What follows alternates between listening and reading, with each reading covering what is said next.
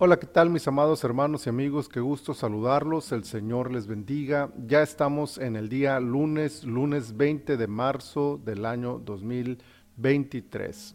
Esta es la temporada 24, el episodio 98 de nuestro devocional en su reposo. El Salmo 98 en su versículo 9 dice, Delante de Jehová, porque vino a juzgar la tierra, juzgará al mundo con justicia y a los pueblos con rectitud. Dios es digno de ser alabado. Esa verdad queda muy clara en el libro de los Salmos.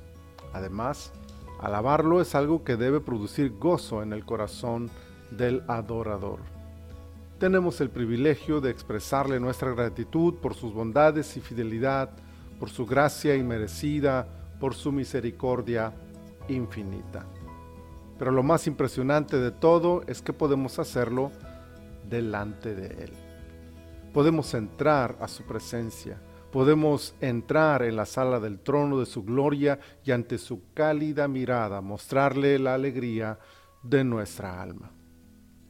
Este salmo utiliza figuras de la creación para expresar lo ruidoso, estridente y llamativo que puede ser la forma en que nosotros lo adoremos.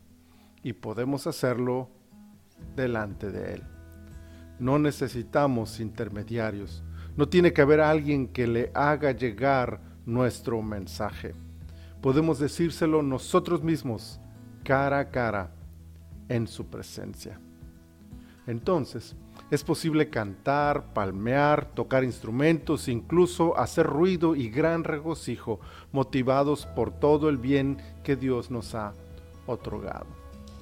Valoremos este gran privilegio acerquémonos a sus cámaras, adentrémonos en su presencia, deleitémonos en la hermosura de su santidad y aprendamos a habitar en su presencia.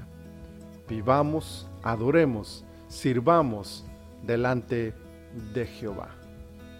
Señor, muchas gracias por este día y muchas gracias por darnos la oportunidad de acercarnos a ti para adorarte con todo nuestro corazón. Señor, concédenos la dicha de tener siempre este sentido de agradecimiento por el privilegio que tenemos de podernos acercarnos a ti y de vivir delante de tu presencia. Que así lo hagamos y que de esa manera te honremos también con todas nuestras acciones. Gracias en el poderoso nombre de Jesús. Amén. Amén. Mis amados hermanos, el Señor les bendiga rica y abundantemente.